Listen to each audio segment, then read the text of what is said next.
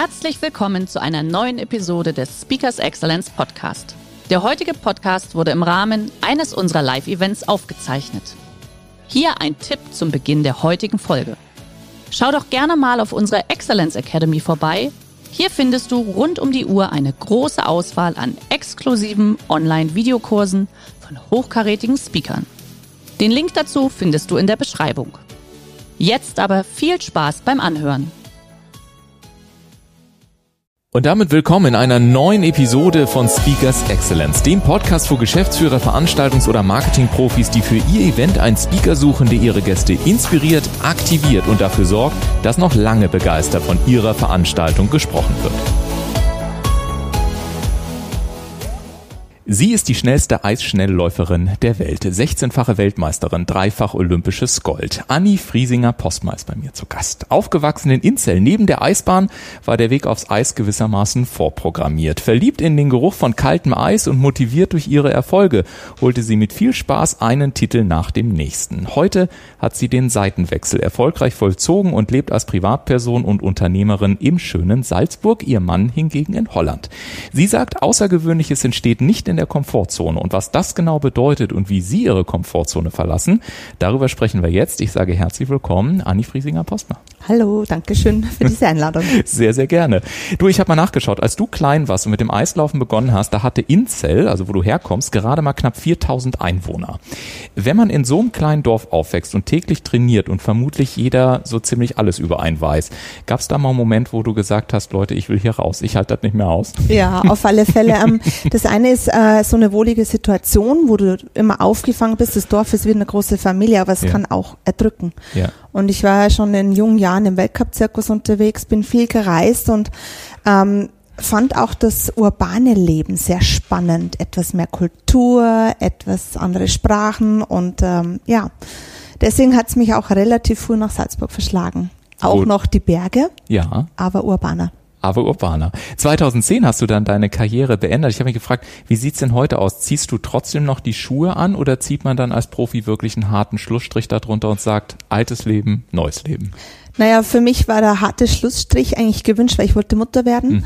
Ich wollte auch irgendwo Unternehmerin sein. Ich wollte irgendwas Neues schaffen, mich austesten in meinen Talenten. Was kann ich denn noch gut? Und äh, ja, jetzt als Mutter von zwei super sportaktiven Kindern äh, bin ich nicht nur neben der Eisbahn, manchmal auch auf der Eisbahn, äh, auf dem Fahrrad, wir wandern, also wir machen noch sehr viel Sport. Auch mein Mann ist natürlich oft dabei und je älter die Kids werden, desto mehr kannst du mit denen gemeinsam machen. Mhm. Du hast gerade schon gesagt, sportaktive Kinder, die äh, Eishockey spielen. Mhm. Ähm, wie ist es denn, wenn du als Mama neben dem Eis oder auch auf dem, auf, auf dem Eis stehst und dann deinen äh, Kindern ja auch zuschaust? Gibt's da nicht doch irgendwie immer so Momente von Sehnsucht, wo man sagt, ach, es war zwar auch hart, aber ganz ehrlich, so ein bisschen Sehnsucht zurück ins alte Leben gibt schon? Die Sehnsucht ist groß, weil ich schätze es einfach jetzt mit dem Abstand. Ich bin ein Talent, das ist entdeckt worden. Mhm. Und äh, ich habe mir all meine sportlichen ähm, Träume erfüllen dürfen. Ich habe mein, mein Traum, mein, meine Passion zum Beruf machen dürfen. Und es war eine schöne Zeit. Es war sehr hartes Training, aber wie gesagt, außerordentlich, das kriegst du nicht in der Komfortzone. Und ich liebe nach wie vor den Sport. Die Kinder leben mir das jetzt vor und wir haben denen viel Talent mitgegeben und die haben auch Biss. Also ich leide mit, ich schieb manchmal an, ich bremse manchmal, je nachdem, was sie brauchen. Ich schieb manchmal an, klang mhm. gerade sehr liebevoll oder so. Ich schieb manchmal ja. an, aber es wird, glaube ich, auch manchmal so ein kleiner Tritt. Naja, zu sagen, mein, so jetzt aber, oder? Sie spielen Eishockey. Eishockey ist auch eine Wintersportart. Dann sage ich halt, meine, meine Süßen, es regnet jetzt vielleicht draußen, aber in der Halle, ihr habt ein Dach über dem Kopf. Das hatten wir nicht.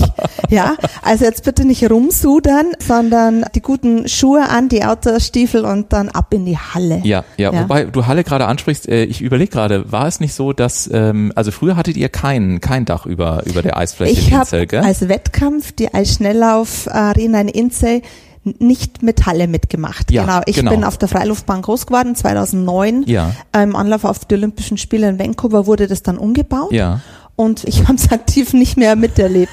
Wir waren natürlich in Herrenwehen in Holland und überall auf der Welt gab es wunderschöne, superschnelle Hallen. Aber ich liebe schon das Spiel mit dem Wind. Mhm. Auch ein bisschen Schnee. Also Regen brauche ich nicht, mhm. aber auch wenn die Sonne scheint. Ist doch nichts cooler, wenn du deinem eigenen Schatten hinterherlaufen kannst oder den versuchst einzufangen. Also, also bei weitem, bei weitem, bei weitem, bei weitem war ich ja nicht annähernd da, wo du warst. Ich, ich komme ja aus Garmisch-Partenkirchen, wir haben da ja auch eine wunderschöne Eishalle gehabt. I know, I know. Äh, so und drin und draußen. Ja. Und ich war früher liebend gerne auf mhm. dem Eis. Komplett anders als du natürlich, aber ich fand das auch immer schön draußen und dann drinnen. Spielst und, du Eishockey? Nee, das nicht. Das hat mein Bruder mal eine Weile gespielt. Äh, mhm. Ich mochte es tatsächlich relativ zügig die Bahn da rumzuziehen. Ja, ich fand das immer großartig. Speed. Und vor allen Dingen in den Kurven, das Übersetzen, yes. das fand genau. ich damals eben richtig schick. Und vor allen Dingen auch, finde ich, so in diesen Schwung reinzukommen. Genau, wenn man wirklich, Flow ist. Wo man wirklich im Flow, ja. genau, das Wort, ja, wo man wirklich im Flow ist. Sehr, sehr spannend. Von dir stammt ja im Übrigen auch der Satz, Außergewöhnliches entsteht nicht in der Komfortzone. Ja. Was war denn der Moment, in dem du persönlich am weitesten aus deiner Komfortzone herausgekommen bist? Na, ich denke, das ist einfach der Moment, wenn du ein Talent bist, das wird gefördert, das wird erkannt und die ersten Erfolge stellen sich ein und da aber nachhaltig äh, erfolgreich zu sein, das Niveau zu halten, da musst du anschieben. Wenn die ersten Verletzungen kommen, die Rückschläge, dass du da einfach wieder die Zähne zusammenbeißt und noch härter an dich arbeitest und einfach das Niveau zu halten und immer sich wieder zu verbessern.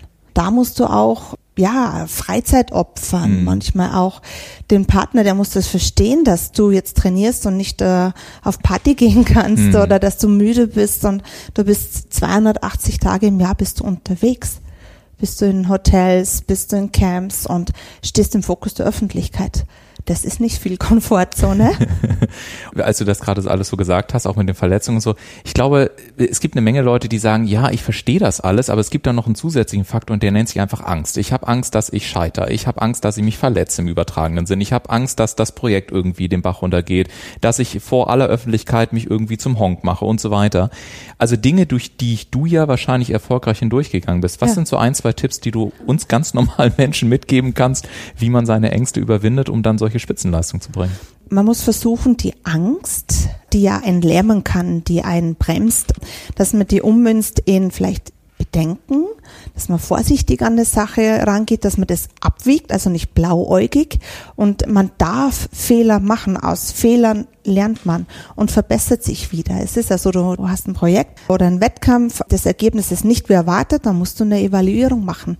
Und es gibt so viele Sportler, die ganz oft gestürzt sind. Es geht um das Aufstehen, dass du nicht liegen bleibst. Und bei den Unternehmern auch. Sehr viele haben äh, viele Anläufe gehabt, tolle Ideen und haben es auch erst beim vierten, fünften Mal geschafft. Aber dann sind sie durchgestartet dann sind sie durchgestartet und witzigerweise ist es so, dass es ja viele dann, was heißt witzigerweise, viele andere schaffen es aber nicht und lassen sich trotzdem von ihrem Weg dann abbringen, weil sie gescheitert sind, gerade heutzutage mit Social Media, mit öffentlichem Druck. Eine Aktion und ein Bild geht 500 Mal irgendwie in einer Sekunde um die Welt. Wie schafft man es denn, ähm, aus deiner Erfahrung nach wirklich, wirklich zu sagen, egal wie groß der Druck ist, egal was da draußen erzählt wird, ich lasse mich von meinem Weg nicht abbringen? Zum einen kann natürlich die Erfahrung aus alten, bei mir waren es in Wettkämpfen oder aus Geschehnissen, äh, kann einem helfen. Die Basis ist wichtig bei allem, was man macht, wenn die Basis gut ist. Die Basis ist für mich zum einen das Sportliche, der Aufbau, das Know-how, das Lernen, aber auch die Familienrückhalt. Mhm. Also, dass du weißt, wenn es nicht gut geht, du kannst da zurückkommen, du kannst wieder ein Feedback dir geben, du wirst aufgefangen und es ist ja menschlich auch, manchmal Fehler zu machen und daraus zu lernen und, und weiterzukommen. Wie ist es denn bei euch Sportlern generell? Ich habe heute das Glück, hier im Stuttgarter Wissensforum auch mit einigen äh, sehr, sehr herausragenden Sportlern sprechen zu dürfen. Ich habe mich manchmal gefragt, habt ihr noch andere Hacks, wie man neudeutsch heute so sagt? Also zum Beispiel, ich höre sehr, sehr häufig, dass äh, sehr viel auch in Isolation, will ich nicht sagen, aber schon an Trainingsorten gearbeitet wird, wo einfach wenig los ist. Deswegen frage ich mich, gibt es sowas wie Nachrichtendetox? Achtet ihr darauf, welche Informationen noch reinkommen? Schottet ihr euch regelmäßig ab? Umgebt ihr euch mit Menschen, die ein spezielles Mindset haben? Also wie gibt nach Möglichkeit, gib uns das nochmal so ein bisschen konkreter und fassbarer, wie man sich auch so ein Environment schafft, dass man wirklich dann auch auf seinem Weg bleiben kann und nichts irgendwie jetzt groß beeinflusst wird durch die ganzen Impulse, die da draußen jeden Tag umherschießen. Also wichtig ist einfach diese Basis, dass du ein gutes Team hast, mhm. wo Vertrauen herrscht mhm.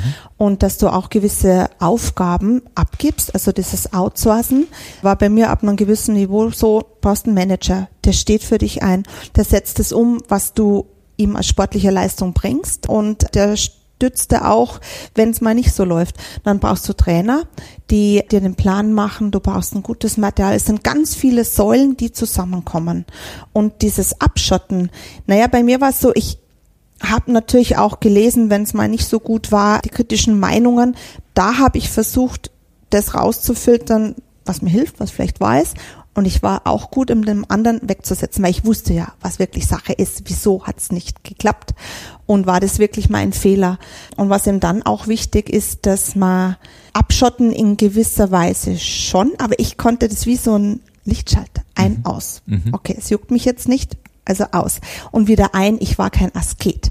Ich habe super hart trainiert, aber ich musste zum Beispiel nur drei Wochen da eingesperrt irgendwo, war nicht mein Ding. Mhm. Ich musste raus. Wenn wir dann in Korea waren, dann bin ich auf diesen äh, Straßenmärkten rumgesaust, ich bin mit der Metro gefahren, ich habe mal ja, auch Kulturmuseen angeschaut, ja, genauso, ja. genauso in Vancouver. Ich hab, war im Olympischen Dorf, aber ich habe draußen gesagt, diese Reizüberflutung von all den Events, das Mitfiebern, das äh, kostet viel Energie. Ich mhm. muss kurz mal raus, weil ich hatte viele Starts und einfach nur Mensch sein. Mhm. Dann wieder umschalten, Lichtschalter und dann aufs Eis und dann ballern und, und dann die ganze raus. Energie raus. Also wirklich kanalisieren und auch mal wieder ausbrechen. Und du hast gerade gesagt, du brauchst einen Trainer, du brauchst ähm, einen Manager irgendwann. Das hat ja auch etwas damit zu tun, dass man lernt, die Kontrolle abzugeben. Genau. Wenn wir das jetzt mal auf Wirtschaft übertragen, dann ist es ja häufig so, dass auch kleinere und mittelständische Unternehmen, die dann wachsen wollen, genau an der Führungsspitze damit Schwierigkeiten haben, dass sie sagen, aber dann ist es nicht wie in meinem Falle. Das habe ich mir anders vorgestellt. Jetzt hat er andere Pläne, dann kommt, kommuniziert sie anders und und und. Wie hast du es denn persönlich äh, geschafft, die Kontrolle an der Stelle wirklich loszulassen? Das ist so, wenn du ein gewisses Niveau erreicht hast, du wirst wachsen, dann musst du outsourcen. Also dann musst du einfach, du kannst nicht alles machen von der Buchhaltung, Einkauf, Verkauf, ja. Marketing. Du, du suchst ja Leute, die in dein Team passen. Da kommen wir wieder zum Sport zurück. Also es muss einfach auf menschlich und der Mindset muss dasselbe sein. Dann hole ich mir vom Profis Rat. Ich lasse mich auch manchmal von der Bank coachen. Mhm. Der findet es voll spannend und alle zwei Monate sitzen wir zusammen oder der Steuerberater. Und dann habe ich andere, die sehr viel Erfahrung aus dem Einzelhandel haben oder andere, die im Webshop, was wieder das Internationale und was jetzt extrem gepusht wird, die auch da Erfahrung haben und dann meine eigene, weil jeder Standort ist anders, jedes Konzept ist anders und Corona war es jetzt wieder ganz anders. Du hast den Einzelhandel gerade auch schon äh, genannt, also Tipps auch mal zu holen äh, an dieser Stelle. Du bist ja heute vor allen Dingen auch Powermama, kann man sagen, und Unternehmerin sehr erfolgreich. Bei dir geht es sehr stark um nachhaltige Fashion für Kinder und Erwachsene, produziert in Salzburg. Ja. Ähm, wie bist du darauf gekommen? Ich war immer schon fashion-affin. Mhm. Mir hat es Spaß gemacht, einfach ja, Wert auf schöne Kleidung zu legen, außergewöhnliche Kleidung im Zuge der Kinder war es dann eben so, dass ich auch auf die Nachhaltigkeit, dass mir das wichtig war. Wo mhm. kommt das her? Ist es aus äh, Bio-Baumwolle? Wie ist es vernäht? Weil ich habe zwei Kinder. Ich mag keine Wegwerfgesellschaft. Ja. Ich will es gerne im zweiten Kind wie damals eben weitergeben. Und in meinem Store eben auch vor sechs Jahren haben wir angefangen, eher kleiner auf 50 Quadratmetern mit schönen skandinavischen Design. Ich mag das, es ist klarer. Mhm. Sie legen Wert auf sehr viel Qualität mhm. und dass man auch nachvollziehen kann, wo ist es gemacht worden und mhm. dass der CO2-Abtrag einfach neutraler ist. Und jetzt seit einem Jahr, Corona kam eben dazwischen, wir haben uns vergrößert auf 150 Quadratmeter Fläche. Wir sind nicht mehr nur ein Kids Concept Store, wir haben Teenager, wir haben auch Damenmode und auch Accessoires und Möbel. Und wir wollten immer unsere eigene Brand machen und da auch gucken, es soll organic sein, es soll cool sein, es soll aber auch irgendwo bei uns hergestellt werden. Und wir haben uns dann für die GWS, das sind die geschützten Werkstätten in Salzburg entschieden, die uns damit beraten und helfen. Und ja, wir haben unsere ersten Teile lanciert. Es geht sehr gut mhm. und mehr ist in der Pipeline. Und dann lassen wir uns überraschen, was das konkret bedeutet. Was hat dir denn aus der Sportzeit overall am meisten bei dem Aufbau deines Unternehmens geholfen? Also geholfen hat mir sicherlich das Durchsetzungsvermögen, die Ausdauer, dass wenn man hinfällt, dass man wieder aufsteht. Also das auf alle Fälle, das Kämpfen, auch in der Corona-Zeit, ähm, wenn man eine Vision hat, dass man dran glaubt und nicht den Kopf in den Sand steckt. Aber ich muss auch sagen, bei der Süddeutschen Zeitung hatte ich ein, ein schönes Interview. Ein Unternehmer weiß auch manchmal, dass es okay ist, aufzugeben. Ja. Der Sportler tut's nicht. Und das ist mhm. manchmal nicht so gut Es ist nicht schlimm, wenn du einen Weg eingeschlagen hast und er funktioniert einfach nicht. Und dann zu sagen, aufzuhören. Ich hatte zeitgleich in Salzburg und in den Niederlanden einen Store begonnen. Mhm. Und die Niederlande, die ticken anders. Mhm. Also sehr sale-affin, viel kürzere Verkaufszeiten ähm, und auch kein Gebietsschutz, was mhm. die Marken angeht. Also da war die Konkurrenz auf dem kleinen Land viel größer als bei uns eben. Und ich hatte einen wunderschönen Store, aber der hat so viel Energie gekostet, dass es auch für Salzburg und auch für mich als Mama und für meine Familie nicht gut war. Aber ich habe ihn geliebt. Und deswegen war ich da eigentlich zu lang dran gehangen als Sportler, du gibst nicht auf, ich weiß, das Konzept ist gut. Und jetzt einfach einmal gesagt, Fokus nur auf Salzburg und es war die richtige Entscheidung. Lass mich da nur kurz nachfragen, weil ich bei Sportlern immer wieder festgestellt habe und also ich bin jetzt kein Wahnsinn-Sportler, aber trotzdem habe ich es auch bei mir schon festgestellt, wenn ich an den Punkt komme, wo ich gesagt habe, ich kann nicht mehr, ich bin echt durch. Da waren gerade mal maximal 20 Prozent des eigentlichen Potenzials wirklich durch. Und danach gab es so diesen Moment, wo man sagt, also zum Beispiel, ja, genau, zum Beispiel beim, beim, beim Halbmarathon oder mhm. so, ne? Ich werde das nie vergessen, in Berlin gelaufen, irgendwie und nach, ich weiß nicht, Kilometer 13 oder so hatte ich so einen Durchhänger mhm. und da stand so einer mit dem Schild, ich kannte den Mann gar nicht, und da stand nur so, lauf du Sau, der Schmerz geht, der Stolz bleibt. Das werde ich nie vergessen. Das ja. war echt großartig. Ich habe nur gebrüllt, vielen Dank, ja, und der wusste gar nicht, wie ihm geschah. Das heißt, wir, wir wissen ja auch so ein bisschen aus dem Sport, dass ja danach meistens noch so ein richtiger Potenzialdurchbruch kommt. Also genau. wenn wir diese Erfahrung, die du ja logischerweise auf einem ganz anderen Level gesammelt hast, wie überträgt man das denn dann auf Unternehmertum? Aber wenn man sagt, hey, wann ist denn dann der Moment, wenn man, wenn man aufgeben sollte, wenn man eigentlich immer wieder erlebt hat, dass es doch noch weitergeht und dass da doch noch irgendwie Restpotenzial da ist, was man vielleicht davor gar nicht gesehen hat? Dass man wissen muss, wenn man zum Beispiel ein Startup ist, äh, Startup ist, die wenigsten schreiben sehr schnell schwarze Zahlen. Das mhm. ist so, du musst auch einen, einen Businessplan machen der auch einen gewissen X-Faktor dabei hat, dass es halt länger dauert. Nicht in drei Jahren starte ich voll durch und habe da einen Wahnsinnsumsatz. Man muss es wissen, dass es länger dauern kann. Es kann immer Rückschläge. Jetzt mit Corona, das haben alle, ja. es war, du musst es ganz schnell umswitchen und auch viele Sport, also es hat jeden Teil der Wirtschaft, hat es eigentlich erwischt. Familiär, sozial, wirtschaftlich, ein paar haben profitiert, aber es sind die allerwenigsten. Mhm. Und das ist ja dieses Tal, wo es weh tut und dann kommst du an den Punkt, wo der Flow beginnt. Und da musst du die Ausdauer haben. Da mhm. musst du wirklich die Ausdauer haben. Und als Unternehmer natürlich das äh, Finanzielle, den Background, mhm. aber auch personell, dass du da gut aufgestellt bist, dass du auch einen Austausch machen darfst, dich dahin traust und dich immer weiterentwickelst. Also es ist das gleiche Stillstand geht dann. Ich muss gucken, ja. was macht die Konkurrenz, wo geht der Weg hin. Du musst Berater haben, die können dir helfen, ja.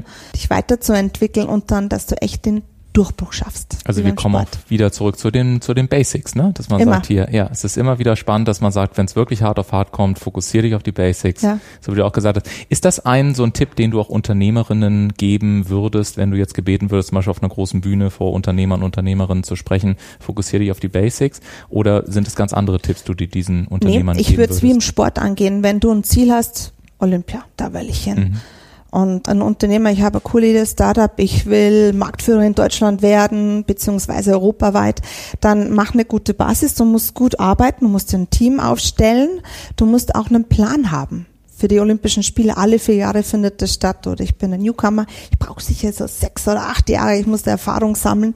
Über die Weltcups komme ich rein. Also ich muss so immer wie eine Leiter mir das vorstellen und jede Sprosse ist ganz wichtig, ist eine, eine Standortbestimmung, eine Evaluierung wo stehe ich? Muss ich Gas geben oder bin ich auf dem richtigen Weg? Kann ich ein bisschen die Luft rauslassen? Mhm. Äh, muss ich hier irgendwo nachschießen? Muss ich mehr tun? Brauche ich anderes Material beim Sport? Oder hier auch, nee, wir setzen doch nicht so auf den Onlinehandel, ich gehe doch auf den stationären Handel, aber qualitativ hochwertiger. Genau, das ist wichtig. Also das Ziel nicht zu weit weg sitzen, sondern mit kleinen Teilzielen immer dahin zu kommen. Beim Sportler sind es die Weltcup, um sich zu qualifizieren, um die Norm zu holen und irgendwann dann zu Olympia zu kommen. Und beim äh, Unternehmen auch eben mal Fuß zu fassen in der eigenen Stadt und dann zu gucken, überregional, landesweit und dann gucken, wie weit geht's noch. Und das ist eine spannende Frage. Ich bin mal gespannt, wenn wir uns in ein paar Jahren vielleicht wiedersehen, nochmal miteinander sprechen, wo es dann für dich vor allen Dingen noch oh, hingegangen ist. Ich bin auch gespannt. Träume habe ich. Das war wie vom Sport, genau, die musst du haben, eine Leidenschaft. ja. Wünsche Ja, und dann definitiv. schauen, wo es hingeht.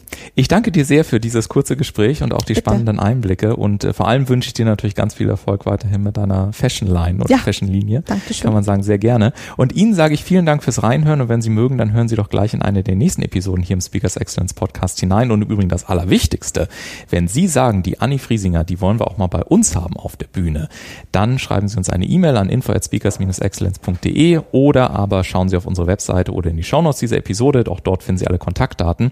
Und äh, ich wünsche Ihnen jetzt einen weiteren schönen Tag und dir nochmal ganz lieben Dank, lieber Anni Friesinger. Ja, danke schön. Sehr gerne.